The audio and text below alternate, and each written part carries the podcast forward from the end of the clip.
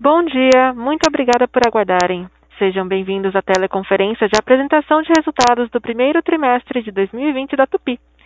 Todos os participantes estão conectados apenas como ouvintes e mais tarde será aberta a sessão de perguntas e respostas, quando serão dadas as instruções para a participação. Caso seja necessária a ajuda de um operador durante a teleconferência, basta digitar asterisco zero. Essa teleconferência está sendo gravada.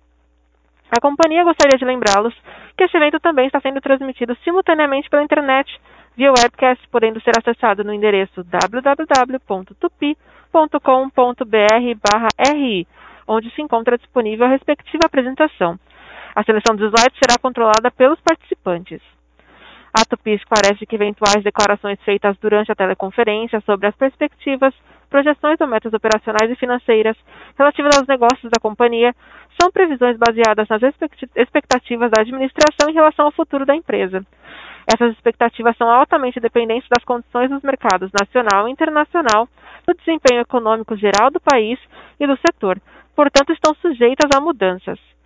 Conosco estão os senhores Fernando Sestari de Riso, CEO, e Tiago Struminski, CFO. Senhor Fernando, pode prosseguir. Obrigado e bom dia a todos. Eu agradeço a presença de vocês em nossa conferência. Aproveito para agradecer também os nossos mais de 14 mil colaboradores pelo desempenho apresentado neste primeiro trimestre e o esforço diante desta pandemia. Iniciando pelo slide número 2, destacamos que o primeiro trimestre reforçou a tendência de retomada que começamos a observar em junho passado, como demonstra o gráfico à esquerda. Inclusive, superamos o volume vendido no primeiro trimestre de 2020 em 15%, com crescimento em todos os segmentos e geografias. Isso devido à solidez e diversidade dos setores em que atuamos, à recuperação das economias e aos ciclos de investimento em segmentos importantes, que vamos abordar ao longo desta teleconferência. A receita líquida da companhia atingiu 1,5 bilhão de reais, crescimento de 41% em comparação com o primeiro trimestre de 2020, e o maior valor da história da companhia no primeiro trimestre. Passando para o slide 3, com alguns destaques do desempenho das nossas operações, novamente tivemos um trimestre bastante forte, em que apresentamos o maior lucro operacional e EBITDA da companhia para o primeiro trimestre. O mês de março, em particular, apresentou o maior EBITDA absoluto da história da Tupi em um único mês. Ao longo do tempo, temos aumentado nossa eficiência operacional, desenvolvemos uma maior flexibilidade entre as plantas e implementamos novas iniciativas nas áreas de compras e logística. Isso contribuiu para a mitigação de vários efeitos que impactaram os nossos custos no primeiro trimestre 21, como, por exemplo, o forte aumento dos preços de matérias-primas, tanto na comparação anual quanto com o trimestre anterior, com alguns repasses já realizados conforme cláusulas contratuais e outros que ainda estão por vir. Além de pressionar o custo, a escassez de alguns materiais traz também perdas de eficiência, à medida em que temos que avaliar novas alternativas de mix de matérias-primas todos os dias. Também observamos paradas de linhas de produção por problemas climáticos nos Estados Unidos, que afetaram o fornecimento de energia elétrica e gás natural na região norte do México, onde estão localizadas as nossas plantas. Os efeitos da pandemia, pois, embora estejamos convivendo com este cenário há mais de um ano, o impacto na saúde das pessoas e nas regiões em que atuamos foi maior nesse trimestre.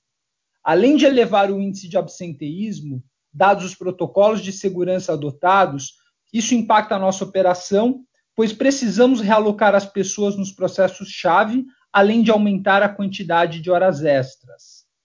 Com o aumento do absenteísmo e principalmente da demanda, desde novembro contratamos mais de 2 mil novos colaboradores e postos de trabalho. Embora seja uma ótima notícia, uma vez que reflete o aumento da demanda, existe uma curva de aprendizado que naturalmente precisa ser superada e promove algumas ineficiências.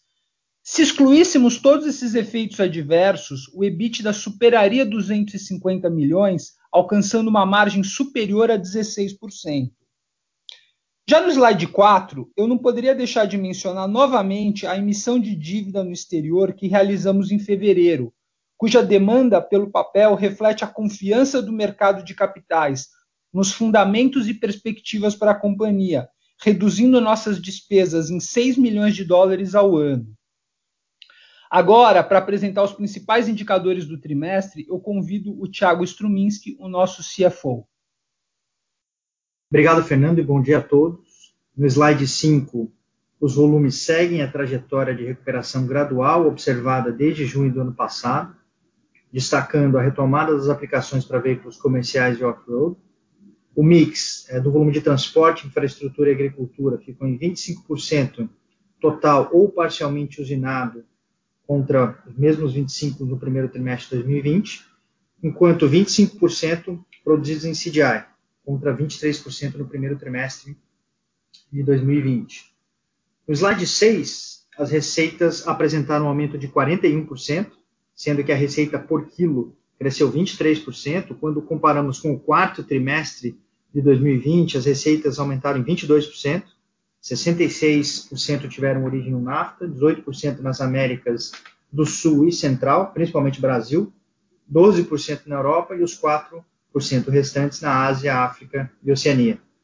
Do ponto de vista de aplicação, 90% de veículos comerciais e off-road, 6% de veículos de carro de passeio e 4% de produtos hidráulicos.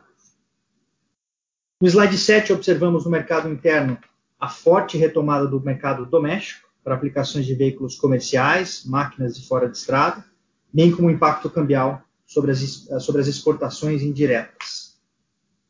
No slide 8, demonstramos os efeitos nas receitas do mercado externo.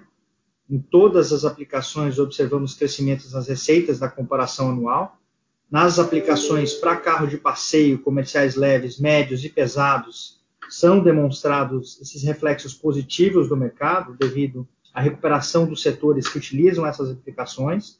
Também há efeito de recomposição de estoques e, mais uma vez, a depreciação cambial. Sobre máquinas e veículos fora de estrada, também observamos durante o primeiro trimestre a recuperação global do mercado para essas aplicações, destacando aqui os segmentos importantes como agricultura, infraestrutura, além, novamente, do impacto da desvalorização cambial. Seguindo o próximo slide, eh, demonstramos a performance das vendas no segmento de hidráulico, que corresponderam a 4% das receitas, eh, o crescimento da receita de 50% a 52% no mercado interno e externo, respectivamente, reflete a recuperação da demanda e um mix melhor de produtos no mercado interno.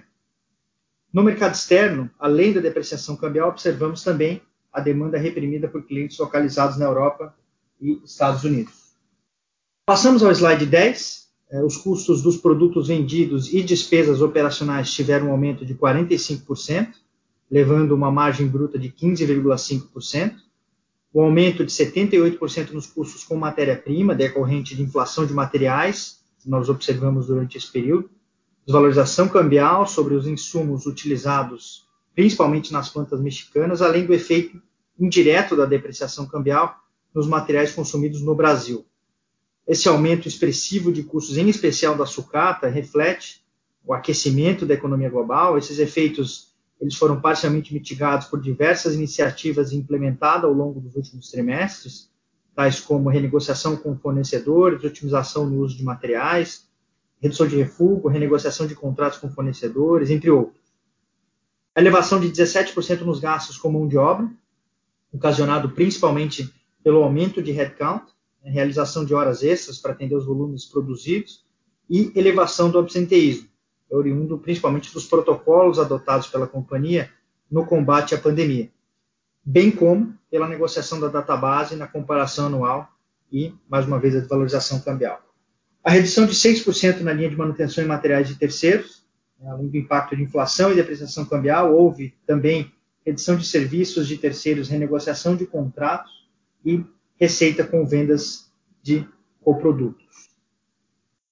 Um aumento de 28% nos gastos com energia, decorrente do aumento do volume produzido, das tarifas de geração e distribuição na comparação anual e pelo efeito cambial, né, uma vez que os contratos de energia no México são realizados em dólar, Esse período ele também foi afetado por paralisações das operações mexicanas, né, por cerca de duas semanas, decorrentes dos problemas no abastecimento de energia elétrica e gás, com impacto nas linhas de mão de obra e energia, além da menor diluição de custos fixos, totalizando da ordem de custos 18 milhões.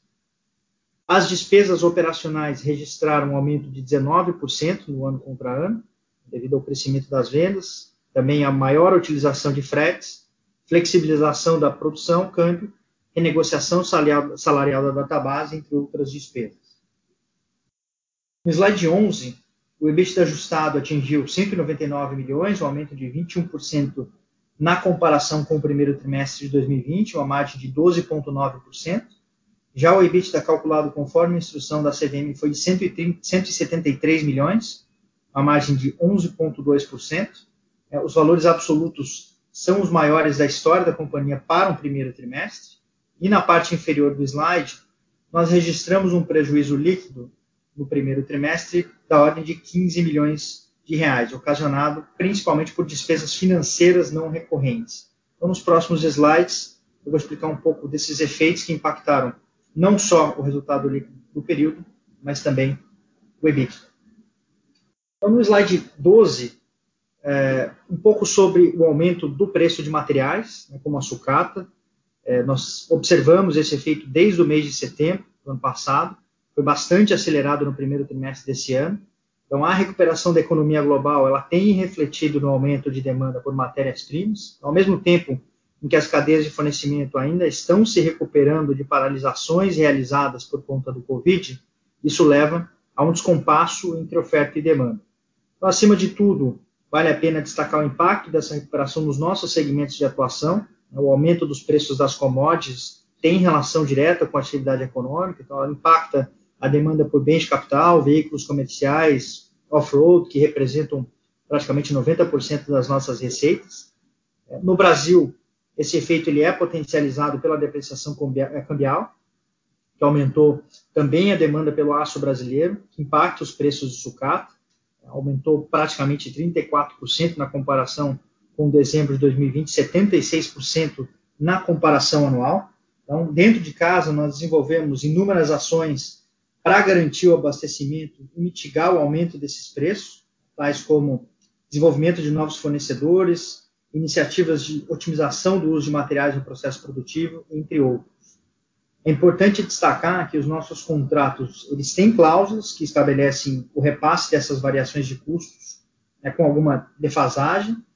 É, portanto, como nos trimestres anteriores é, os aumentos dos custos observados foram ali no primeiro trimestre de 21, ao longo desse ano nós vamos sentir esse repasse que está represado. Né. Então, atualmente nós temos aí uma defasagem é, de preços. Passando para o slide 13, né, apesar dos números recordes, né, o EBITDA do primeiro trimestre foi afetado por eventos não recorrentes. Um destaco aqui a paralisação das plantas do México por cerca de duas semanas, no mês de fevereiro. Ela é decorrente do desabastecimento de energia elétrica e gás natural devido à nevasca no Texas. Esse efeito combinado ele foi de 23 milhões. É, nós mencionamos aqui os 18 milhões em custos com mão de obra, energia e menor diluição de, de, de custos fixos, é, mas também houve aí 5 milhões nos volumes de vendas desse período. Então, dado o prazo é, contratual para o repasse dos custos de materiais, é, os nossos preços ainda não incorporam totalmente o aumento dos custos. Então, essa defasagem hoje ela é da ordem de 33 milhões de reais. Então, quando nós excluirmos esses efeitos não recorrentes e temporários, é, o EBITDA do período ele superaria, em uma hipótese de recomposição, 250 milhões, o que significa um efeito na margem hoje de 320 pontos base, né, que seria aí algo próximo de uma margem de 16%. É, nós também sentimos o impacto do aumento do absenteísmo, especialmente nas operações brasileiras, decorrente do protocolo de afastamento de funcionários para combater a pandemia do Covid-19. No slide 14, é, eu falo um pouco sobre o impacto da emissão e recompra dos bons que realizamos no primeiro trimestre desse ano, em especial no resultado financeiro e também nos próximos anos. Então, com o intuito de alongar o prazo e reduzir o custo da nossa dívida, em fevereiro nós realizamos uma emissão no mercado externo, qual teve grande interesse por parte dos investidores institucionais, que demandaram cerca de 10 vezes o book. Uh, esses recursos obtidos no valor de 375 milhões de dólares, eles foram utilizados para recomprar o bond com vencimento de 2024, com custo de 6,625% ao ano. Para efeito de comparação, a emissão recente, também com prazo de 10 anos, saiu com taxa de 4,5%. Então, ele representa uma economia anual de cerca de 6 milhões de dólares. E como é prática nesse tipo de operação, a recompra ela acarreta em algumas despesas one-off, né, relacionadas ao prêmio sobre essa liquidação antecipada e juros pro rata, o que resulta numa despesa financeira com efeito caixa de 58 milhões nesse período. Então, o impacto no lucro líquido após os impostos é algo em torno de 38 milhões, ou seja, nós passaríamos de um prejuízo de 15 milhões para um lucro de 23 milhões. No slide 15, é, temos as variações das principais contas de capital de giro, nesse caso, tomando o quarto trimestre de 2020 como base de discussão, então o aumento de 18 dias na linha de contas a receber, devido à sazonalidade e maior volume de vendas em março de 21 versus dezembro de 20. A elevação nos recebíveis também foi impactada pela desvalorização cambial, uma vez que 86% desse valor é denominado em moeda estrangeira. Nós observamos uma redução de nove dias de estoque. A companhia mantém a estratégia de flexibilização da produção entre as plantas, né, com o objetivo de alavancar a eficiência operacional. E ao longo da pandemia, aumentou-se o nível de estoques, com o objetivo de mitigar eventuais riscos relacionados ao desabastecimento de clientes dado a nossa importância aqui na cadeia de fornecimento, e essa situação ela vai gradualmente se normalizando ao longo de 2021. Essa linha também sofre, sofre efeito cambial, né? os estoques em moeda forte corresponderam aqui a 5% do total. Então, sobre contas a pagar, houve elevação de 10 dias contra o trimestre anterior, decorrente do aumento de produção e, consequência, maior volume de compras durante esse período, além do aumento dos preços de insumo e efeito cambial, que ao fim de março representava cerca de 52% das contas a pagar. No próximo slide 16, realizamos investimentos de 32 milhões, uma queda de 16% na comparação anual, representando 2% das receitas do primeiro trimestre de 21.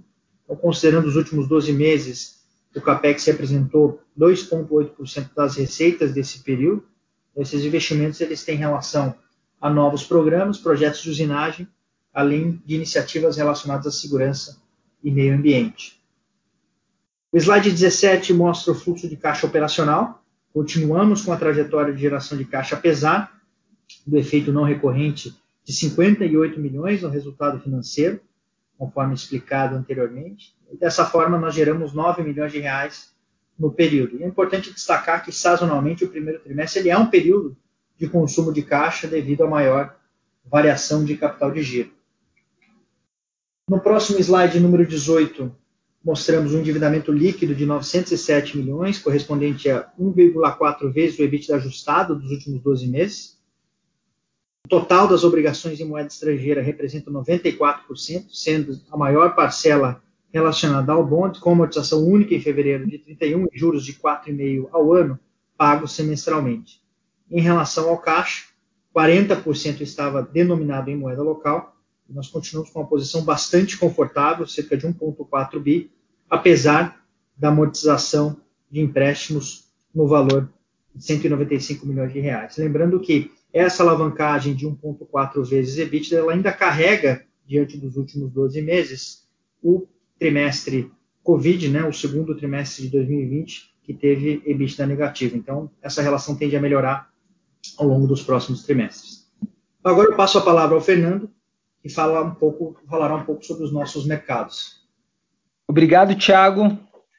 Vamos no slide 19. Nós vamos falar da recuperação da economia americana e os seus efeitos ao redor do mundo. Os Estados Unidos têm liderado os esforços globais de vacinação, sendo que 42% dos americanos já receberam pelo menos a primeira dose e 28% dos seus cidadãos estão completamente vacinados. A retomada da economia aliado a um amplo pacote de estímulos ao consumo, faz com que as projeções de crescimento do PIB americano para o ano de 2021 sejam constantemente revistas para cima.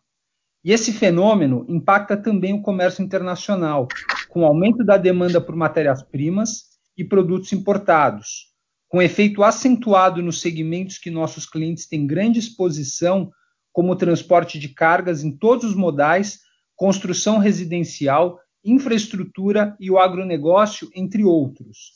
Adicionalmente, há programas voltados exclusivamente à infraestrutura, que estão sendo discutidos no Congresso e poderão alavancar ainda mais a nossa demanda.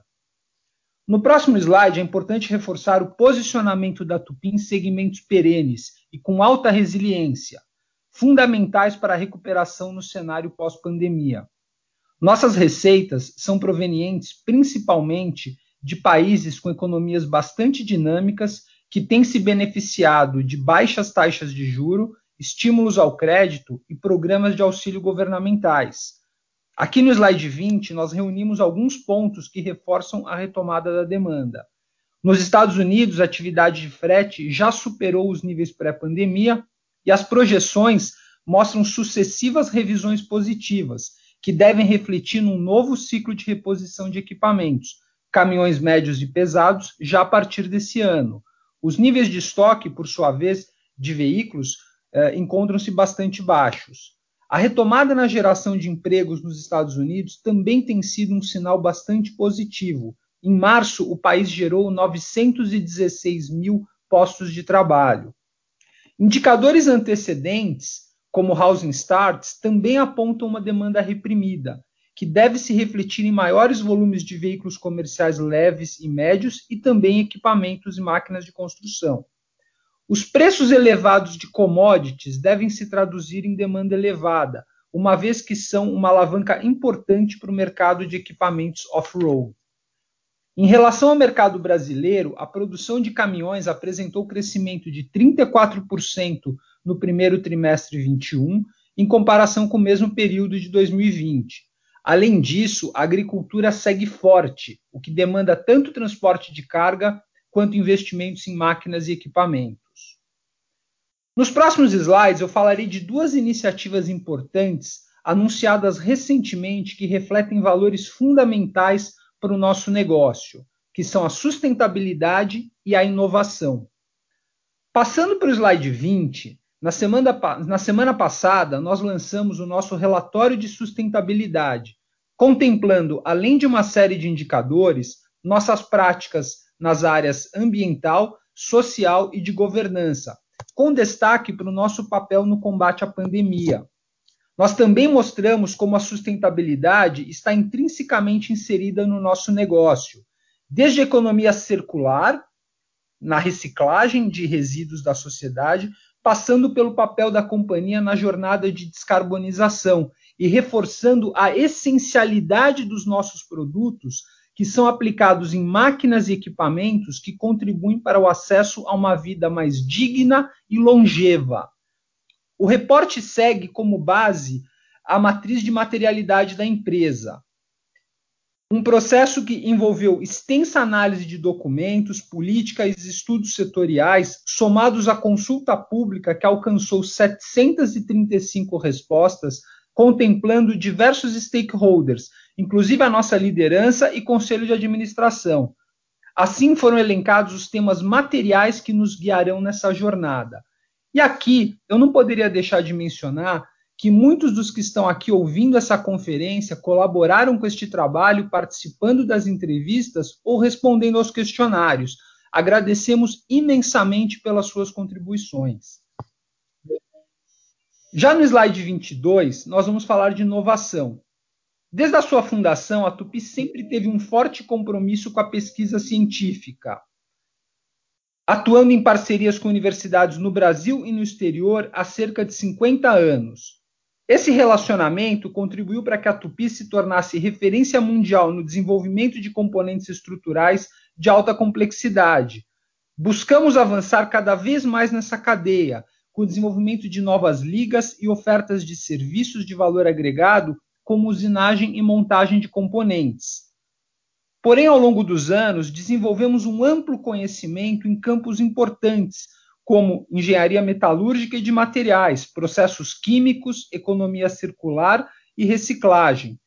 E dentro do nosso planejamento estratégico, estudamos há algum tempo novas áreas de aplicação para essas tecnologias, nas quais podemos agregar nossa expertise e gerar vantagens competitivas, especialmente na jornada de descarbonização dos nossos clientes. E para ampliar esse movimento e potencializar a nossa liderança na indústria em nosso segmento, em nosso segmento, nós estamos fortalecendo a inovação, criando duas novas áreas na companhia, a Tupitec e a TupUp. A Tupitec ela visa o P&D disruptivo, desenhando o futuro das soluções ofertadas pela companhia e principalmente que irão habilitar nossa contínua liderança tecnológica nos segmentos onde atuamos e na busca por novos negócios. Já a TupiUp tem como foco a transformação digital e a inovação aberta. O nome Up vem da clara intenção de elevar a barra em todos os sentidos: resultados, crescimento, competências e capacidades, e do reforço que acreditamos que a inovação pode trazer.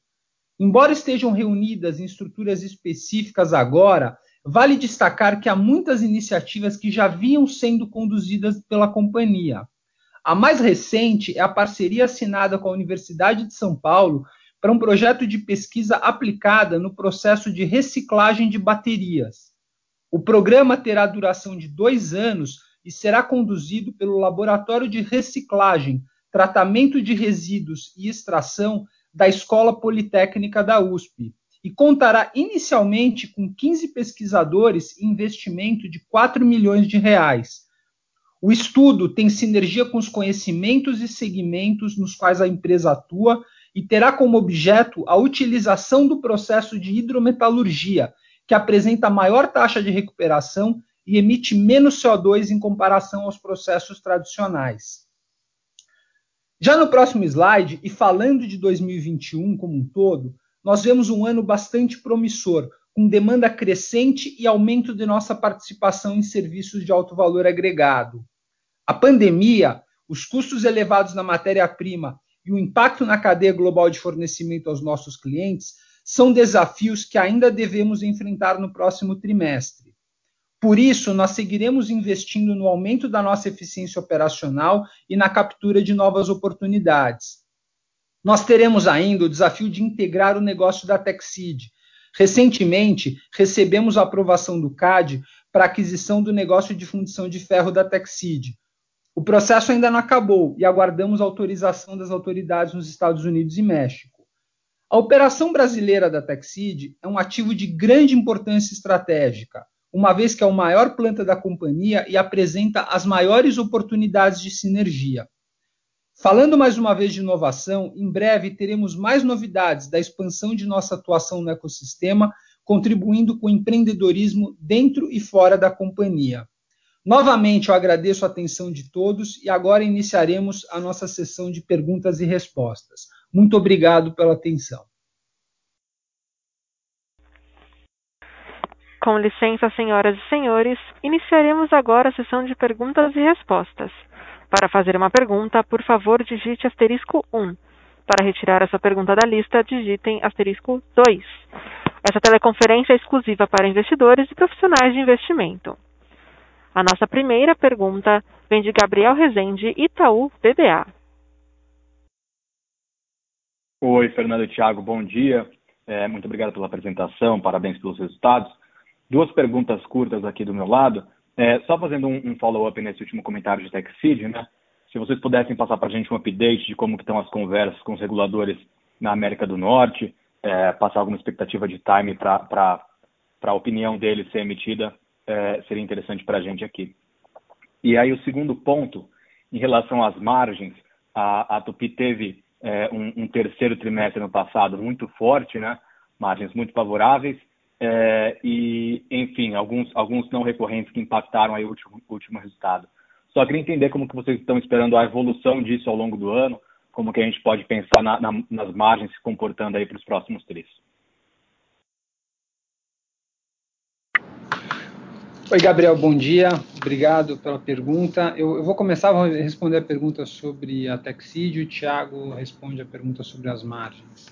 Bom, o processo, o processo agora no Brasil está encerrado, né? Ele, a, a transação foi aprovada no Brasil e agora nos Estados Unidos a gente espera uma resolução até o mês de julho.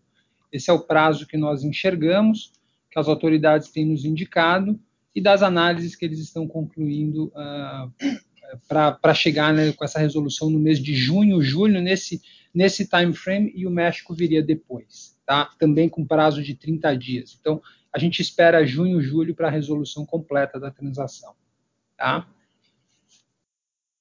Com relação às margens, é, de fato, né, acho que nós colocamos um, uma margem muito é, superior à média no terceiro período do ano passado, foi acima de 20%, mas foi justamente naquele momento em que nós começamos a sofrer uma pressão muito forte no custo de materiais, em especial metálicos. Né? Então, o quarto TRI, ele já sofreu um pouco disso, desse descasamento, então a gente fechou na época com 14,6, e ele se intensificou muito, o Fernando comentou sobre isso ali é, é, ao largo da, da, da, apresentação, eu também, é, no começo do ano. Né? Então a gente tem esse descasamento hoje que tende a seguir. Né? Quando nós começamos o ano, a expectativa era de margens um pouco maiores e um EBITDA absoluto menor. É, então, é, mudou. Né? A gente vive com um descasamento de materiais que tende a diminuir ao longo dos próximos trimestres. Então, a nossa expectativa ela caminha na direção que a margem suba um pouco, porque esse descasamento ele vai diminuir, é, e, e, o absoluto também vem muito forte, né? Então, acho que esse é um, é um pouco do que a gente espera para os próximos trimestres. Tá certo, muito obrigado. Mas, mas só para confirmar então a questão de TechSeed, é, a decisão dos Estados Unidos deve sair então em junho, julho, e aí o México teria 30 dias após, após isso para emitir opinião. É, é, isso, que, é, é isso que, que nós esperamos, é assim que funciona o processo normalmente. A análise está em andamento no México, mas a gente entende por práticas anteriores que deve, deve ocorrer dessa forma. Inclusive, você perguntou um pouco mais sobre o processo. Eles olham, Gabriel, uh, diversos subsegmentos do mercado, né? E cada subsegmento do mercado ele tem uma, alguma característica específica, né? Por exemplo, setor de caminhões pesados, setor de, eh, de picapes, de caminhões leves, tem o setor de máquinas. Então tem todo esse universo, tem que se olhar as importações, quem são os players que participam, o processo regulatório de cada um desses, porque nos Estados Unidos, agora, você tem a implementação do novo NAFTA, né, do USMCA, que gradativamente ele coloca restrições em alguns setores. Então, essa análise ela, ela, é mais complexa, especialmente por conta disso. Tá? E é isso que está acontecendo nesse momento. Tá certo, super claro. Muito obrigado. A nossa próxima pergunta vem de Caterine Kiselar, Banco do Brasil. Bom dia, prezadas, Fernando, Tiago, obrigada pela pergunta. A minha visão, a minha pergunta é relativa à visão da Tupi sobre a indústria automotiva, né? A gente entende, acompanha que ela foi altamente passada pelo choque global de fornecimento. E a minha pergunta é como vocês veem a recuperação dessa, desse segmento e se vocês consideram nesses volumes de recuperação a retomada aos níveis históricos de estoques ou se esperam uma mudança cultural aí nos padrões históricos de estoques do setor. Oi, Caterine, obrigado pela pergunta. É, enfim, é, eu acho que veja, nós, nós, nós, temos uma atuação muito pequena no setor de carros de passeio. Tá? Acho que o setor de carros de passeio, é, de uma forma bastante é, distante, eu posso dizer, ele está passando por diversas transições importantes, né? seja pela tecnologia do produto, seja pelo processo de venda dos veículos, ou seja pela utilização dos veículos pelas novas gerações. Então, mas eu acho que não, isso é a rigor, a participação da Tupi é muito pequena nesse setor. Nós temos participação hoje em alguns componentes estruturais que servem a esse segmento. No caso dos, dos, mercados que nós atuamos diretamente, né, com os comerciais leves, essas picapes, tanto no Brasil como no exterior, uh, os caminhões médios e os caminhões pesados, nós vemos um mercado muito favorável, tá? porque todos esses pacotes de estímulos, tudo que nós estamos vendo, eles estão pressionando né, estão oferecendo muitas oportunidades, então a carteira de vendas dos nossos clientes em praticamente todos os setores, ela vem muito forte, tá? Eles têm tido dificuldades de produzir os veículos por, pela questão dos semicondutores. Eu acho que nós estamos sofrendo muito pela questão de escassez de matérias-primas e, naturalmente, o preço é uma reação a essa escassez de matérias-primas, porque nós sofremos não só pela falta, mas também pela, pela variedade que está disponível. Então, a gente não tem conseguido colocar nos nossos fornos a mistura mais eficiente de materiais. Tá? Mas os nossos clientes estão sofrendo muito com a questão dos semicondutores. E os semicondutores, tem que ser entendido que num, num veículo você tem dezenas deles. Você tem na porta, na, na, na, no trancamento das portas, na elevação dos vidros, no sistema de iluminação dos veículos, nos motores também, isso acaba nos afetando. Então, o que nós temos visto é que alguns dos nossos clientes que operam uh, integrados em fábricas de caminhões, fábricas de automóveis, eles têm dado preferência a, aos semicondutores para as fábricas de caminhões, tá? porque provavelmente o mesmo, semi, o mesmo sistema de trancamento de portas permite vender um caminhão pesado ao invés de vender um carro de passeio, e obviamente a margem deles é muito superior nesse produto, né, especialmente no valor absoluto. Então, eles têm dado prioridade a isso, é isso que nós temos observado. Mas eles têm sofrido também. A gente tem visto, vocês observarem no, nas últimas cinco, seis semanas, algumas fábricas de picapes nos Estados Unidos tiveram que suspender produção. Isso acaba tendo, tendo reflexo na indústria. Mas, e os estoques estão baixos, sim, e eu acredito que a demanda não vai diminuir, porque tem muita liquidez no mercado, a taxa de juros está muito baixa, seja para o investimento, seja para a compra do, do veículo próprio. E, e, e, por isso que nós estamos enxergando o mercado muito aquecido, uh, não só para esse ano, mas para os anos a seguir, porque todos esses planos, esse plano que está em discussão agora de infraestrutura, ele gera impactos muito importantes, né? gera impactos uh, para máquinas de construção, para caminhões e todos os sistemas acessórios a eles. Né? Você está vendendo mais casas, você vai ter uma série de, de, de, mudanças eletrodomésticos mais eficientes, de ter o transporte, tudo isso. Então, toda, toda a economia favorece e, e nós participamos disso em diversos mercados, diversos produtos que nós atuamos. Tá? Certo. Até nesse contexto de pacotes de benefícios aqui nos Estados Unidos, bem no NAFTA, também no México, quando você tem uma unidade produtiva, é, como vocês é, esperam é, capturar esse benefício e ao anúncio desses pacotes e, claro, a tramitação deles é, em termos de aprovação, mudou o racional da Tupi em relação a investimentos? Se vocês esperam é, destinar mais investimentos a, a, essa região no futuro? Então, é, ótima pergunta, Catarina, porque nós, nós estamos estudando isso, é, porque nós já estamos com uma demanda bastante aquecida nesse momento. Eh, sem a existência desse novo pacote que vem direto em cheio alguns dos nossos clientes, né, que estão muito vinculados à infraestrutura. Tá? O que, que nós estamos fazendo é, evidentemente, nós temos muita capacidade disponível na Tupi, né, nós sempre falamos isso para vocês, a gente deixa alguns ativos dormentes, são ativos que nós escolhemos não investir nos últimos anos, porque Uh, é uma decisão econômica para nós, então a gente sempre concentrou volumes nos ativos com menor custo caixa e deixamos ativos que têm um desempenho na condição atual inferior uh, desligados, ou dormem, ou com operação intermitente. Isso pode mudar, isso pode mudar porque o nosso. O, a, o, o, custo do investimento para Tupi para acionar e tornar essas capacidades mais eficientes é relativamente baixo em relação a outros investimentos da indústria. Então, naturalmente, à medida que a demanda vier, à, de, à medida que os clientes apontarem por demanda, evidentemente, nós temos condições de reagir e nós estamos nos preparando. Evidentemente, nós não vamos fazer nada, nós não vamos executar nenhum, nenhum investimento, porque uma das vantagens da nossa indústria é que a gente não precisa investir na frente da demanda, a gente pode discutir os pedidos com os clientes e normalmente nós temos o tempo necessário para executar a expansão e aí uh, com um contrato assinado. Tá? Então, nós temos observado isso. Eu acho que os vencedores desse processo serão os nossos clientes, não são outros players da indústria, realmente serão os nossos clientes, são os, os grandes fabricantes de caminhões dos Estados Unidos, os fabricantes de máquinas, os fabricantes de motores, e assim também aqui na, na, América do Sul, isso deve ocorrer, na América Latina, por toda essa carência de infraestrutura e resultado da pandemia. Então, sem dúvida, é, um, é uma situação que nós eh, mantemos muita atenção.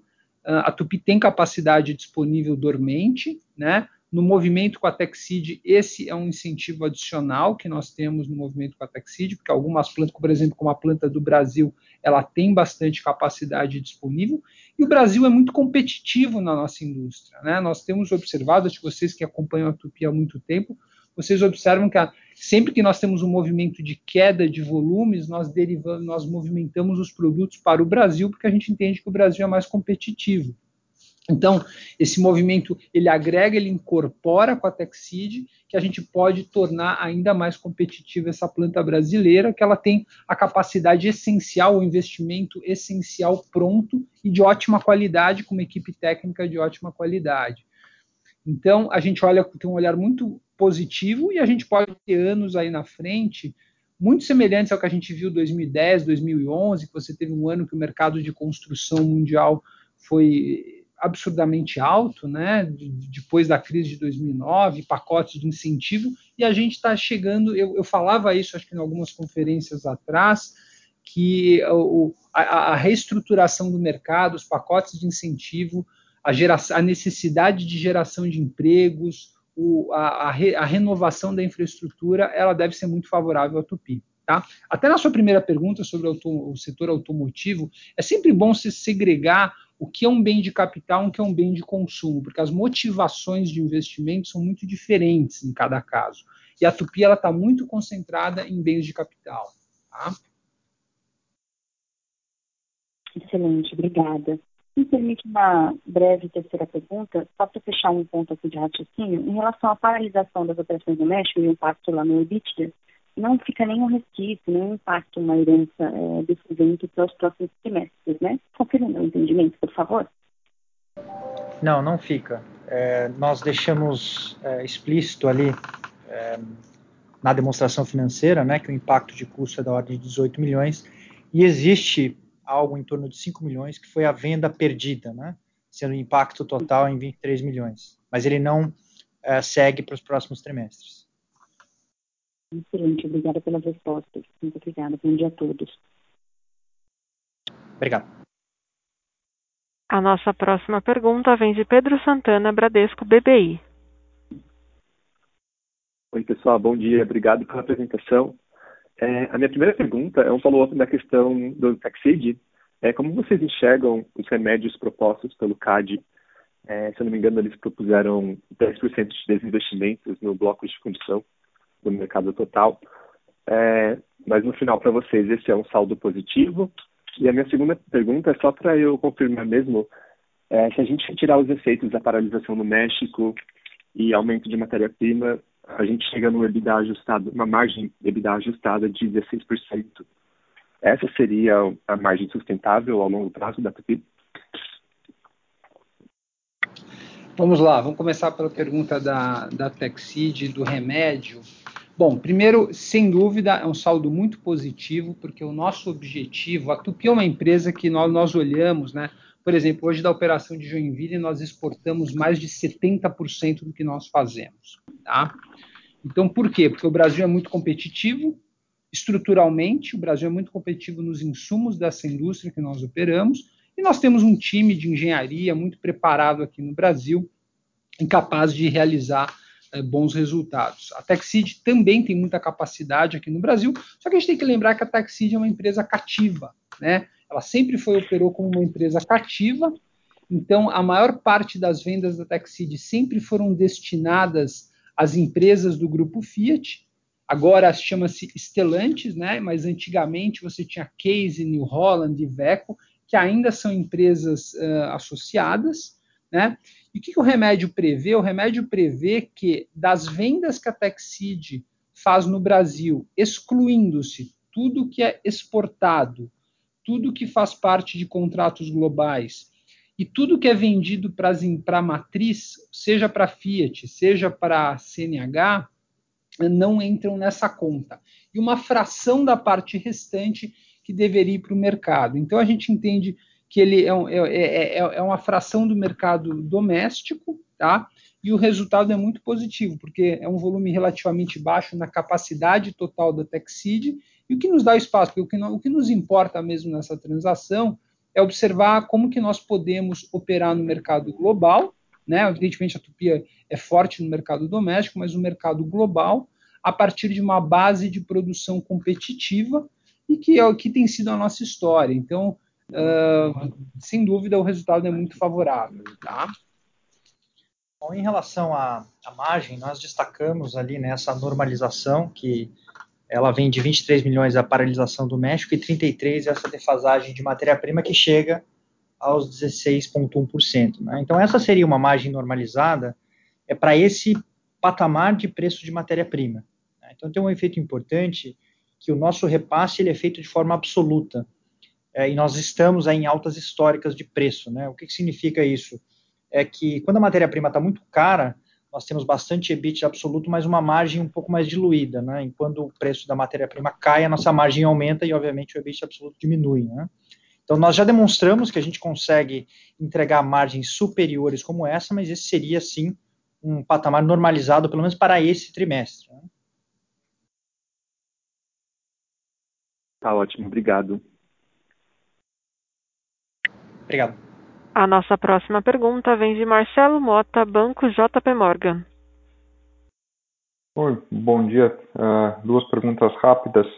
Uh, também, se vocês pudessem comentar um pouco sobre a, a, questão de CAPEX, enfim, tem, obviamente, a, a questão da Texid, vocês comentaram aí para, enfim, de repente, final de, de julho, uh, agosto está concluída, mas apesar disso, o que mais vocês estão estão vendo de CAPEX? E outra pergunta, enfim, na parte de demanda, vocês também já comentaram enfim, sobre os investimentos nos Estados Unidos, etc. Mas se a gente olhar, talvez aí começo de abril, enfim, dá para pensar que o, o segundo TRI também é muito forte, ou meio que esse, esse, crescimento de volume de 15% no primeiro TRI foi um pouco ainda desse rebound da economia pós-Covid. Como é que vocês estão vendo essa questão mais específica de, de volume aí ao longo desse, desse trimestre e do próximo?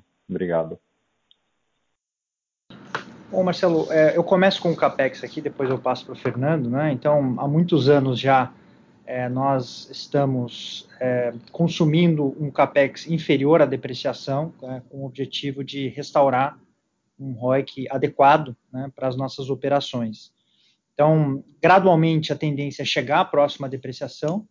Nós entendemos que a incorporação da Texid, ela já traz um conjunto de ativos muito bons em que a gente pode fazer bom uso. Então, por isso, nesse momento, a gente escolhe muito bem os projetos de investimento dentro da companhia, a não ser, obviamente, que sejam projetos relacionados a crescimento de novos programas, usinagem e outras tecnologias muito interessantes, como regeneradoras de areias e assim por diante. Né? Então, na média, a gente tende a acompanhar a depreciação ou ainda ficar abaixo desse ritmo, pelo menos até aí a incorporação da TechSeed, para a gente entender o potencial dessa combinação. E um pouco sobre os volumes, Marcelo, é, nós, nós estamos enxergando o mercado muito aquecido, tá? É, ele continua bastante aquecido, é, nós não estamos vendo modificação. Podemos ter algum tropeço por conta da questão dos semicondutores, que as montadoras vão fazendo escolhas onde eles alocam semicondutores, aí tem um produto ou outro, e a gente tem dedicado a capacidade, porque nossos estoques também estão baixos, Acho que os números de capital de giro indicaram isso também. Nós estamos com estoques baixos. Então, a gente tem mantido, o que, que a gente tem feito? Nós temos mantido a produção cheia, né? Nós estamos, eh, eu, eu falei no início, nós contratamos aí nos últimos quatro, cinco meses mais de 2 mil no, novos postos de trabalho. Na verdade, a contratação ainda é maior que essa, porque eu ainda tenho que compensar as pessoas que saem no turnover natural da companhia. É, e nesse caso, então, o que, que a gente está vendo? Nós estamos contratando, nós não tiramos a melhor eficiência desse grupo, evidentemente essas pessoas estão sendo treinadas, né, tem um processo de treinamento longo em segurança, processos de manufatura, na própria atividade do posto de trabalho dessas pessoas, é um número muito relevante esse crescimento de número de funcionários, tá? chegando próximo a 2.000, devemos chegar próximo a 2.400 novos postos de trabalho na companhia, que é para, obviamente, para olhando para a carteira que nós temos colocada pelos nossos clientes para os próximos meses. Tá? Nós temos uma visibilidade de carteira, alguma coisa na casa de três a seis meses, é assim que a gente opera. Tá? Mas, obviamente, nós olhamos outros indicadores de mercado, e, por exemplo, a economia americana, a economia global, a gente vê que a, a expectativa de PIB ela tem crescido a cada revisão do número, então, também na apresentação nós colocamos isso, e, e, é isso que nos dá confiança de trazer a companhia esse patamar. Tá? Então, de fato, a gente não foi eficiente o suficiente por conta dos materiais, por conta dos custos de materiais que nós não repassamos, por conta das regras contratuais, também com o uso das pessoas, e obviamente nós estamos reativando equipamentos e crescendo. Então, é, o cenário assim, é, é muito bom, né, muito favorável uh, no nosso entendimento aqui na companhia. E agora nós temos que desafiar, atravessar, como que nós vamos atravessar esse período, como que essa inflação de materiais vai se comportar adiante, né? Porque o momento, o momento que ela estabilizar, nós recuperamos tudo no preço e, e a gente normaliza as margens da companhia também. Perfeito. Muito obrigado, Fernando. Com licença, lembrando que para fazer perguntas basta digitar asterisco 1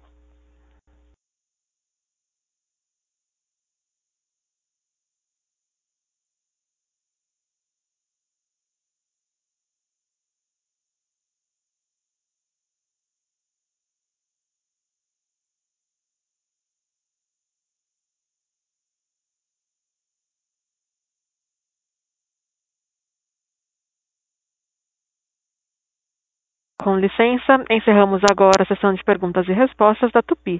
Gostaria de passar a palavra ao senhor Fernando para as considerações finais. Tá. Muito obrigado. Queria agradecer a participação, as perguntas e a confiança de todos na companhia. Nós estamos muito animados com o novo cenário de retomada da economia global, especialmente o que nós estamos vendo nos Estados Unidos.